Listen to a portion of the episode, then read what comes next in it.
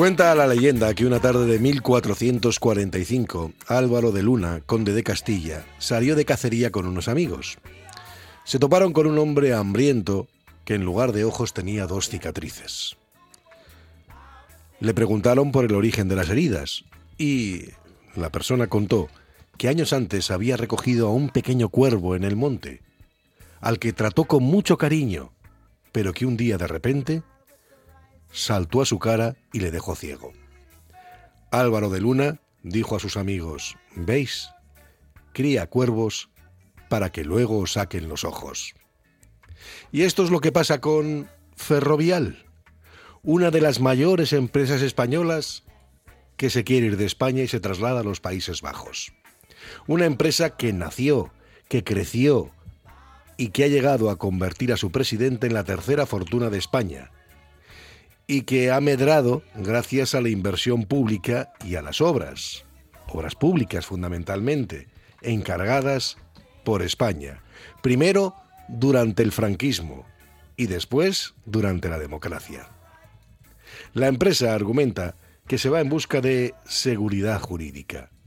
Pero hombre, esto no suena creíble. Países Bajos tiene un impuesto de sociedades mayor que España, pero una exención de los dividendos del 100% en el caso de participaciones superiores al 5% o inversiones de más de 20 millones. Ese es fundamentalmente el atractivo para las grandes compañías, para las grandes corporaciones, ya que España la excepción es solo del 95%. Así que una empresa amamantada con dinero público en España prefiere eso, de dejar de hacer patria para ahorrarse unos 40 millones en impuestos, aunque luego serían la mitad. Pero bueno, que no parece mucho para una compañía que factura unos 7.000. ¿Puede haber entonces también una decisión con trasfondo político? Pues quizás, probablemente. Y esa es la bandera a la que se ha enganchado, por cierto, el Partido Popular, que si por ellos fuera, pues retendrían ese talento empresarial, pues incluso haciéndoles que eludan el pago de los impuestos. Aunque tampoco Ayuso, ¿eh? Con sus políticas ha conseguido retener la sede social en Madrid, a pesar de que es una de las comunidades con mayores beneficios fiscales para las corporaciones. Pero ella carga, claro, contra el gobierno de Sánchez, porque ¿a quién se le ocurre hacer pagar impuestos? A quien tanto tiene.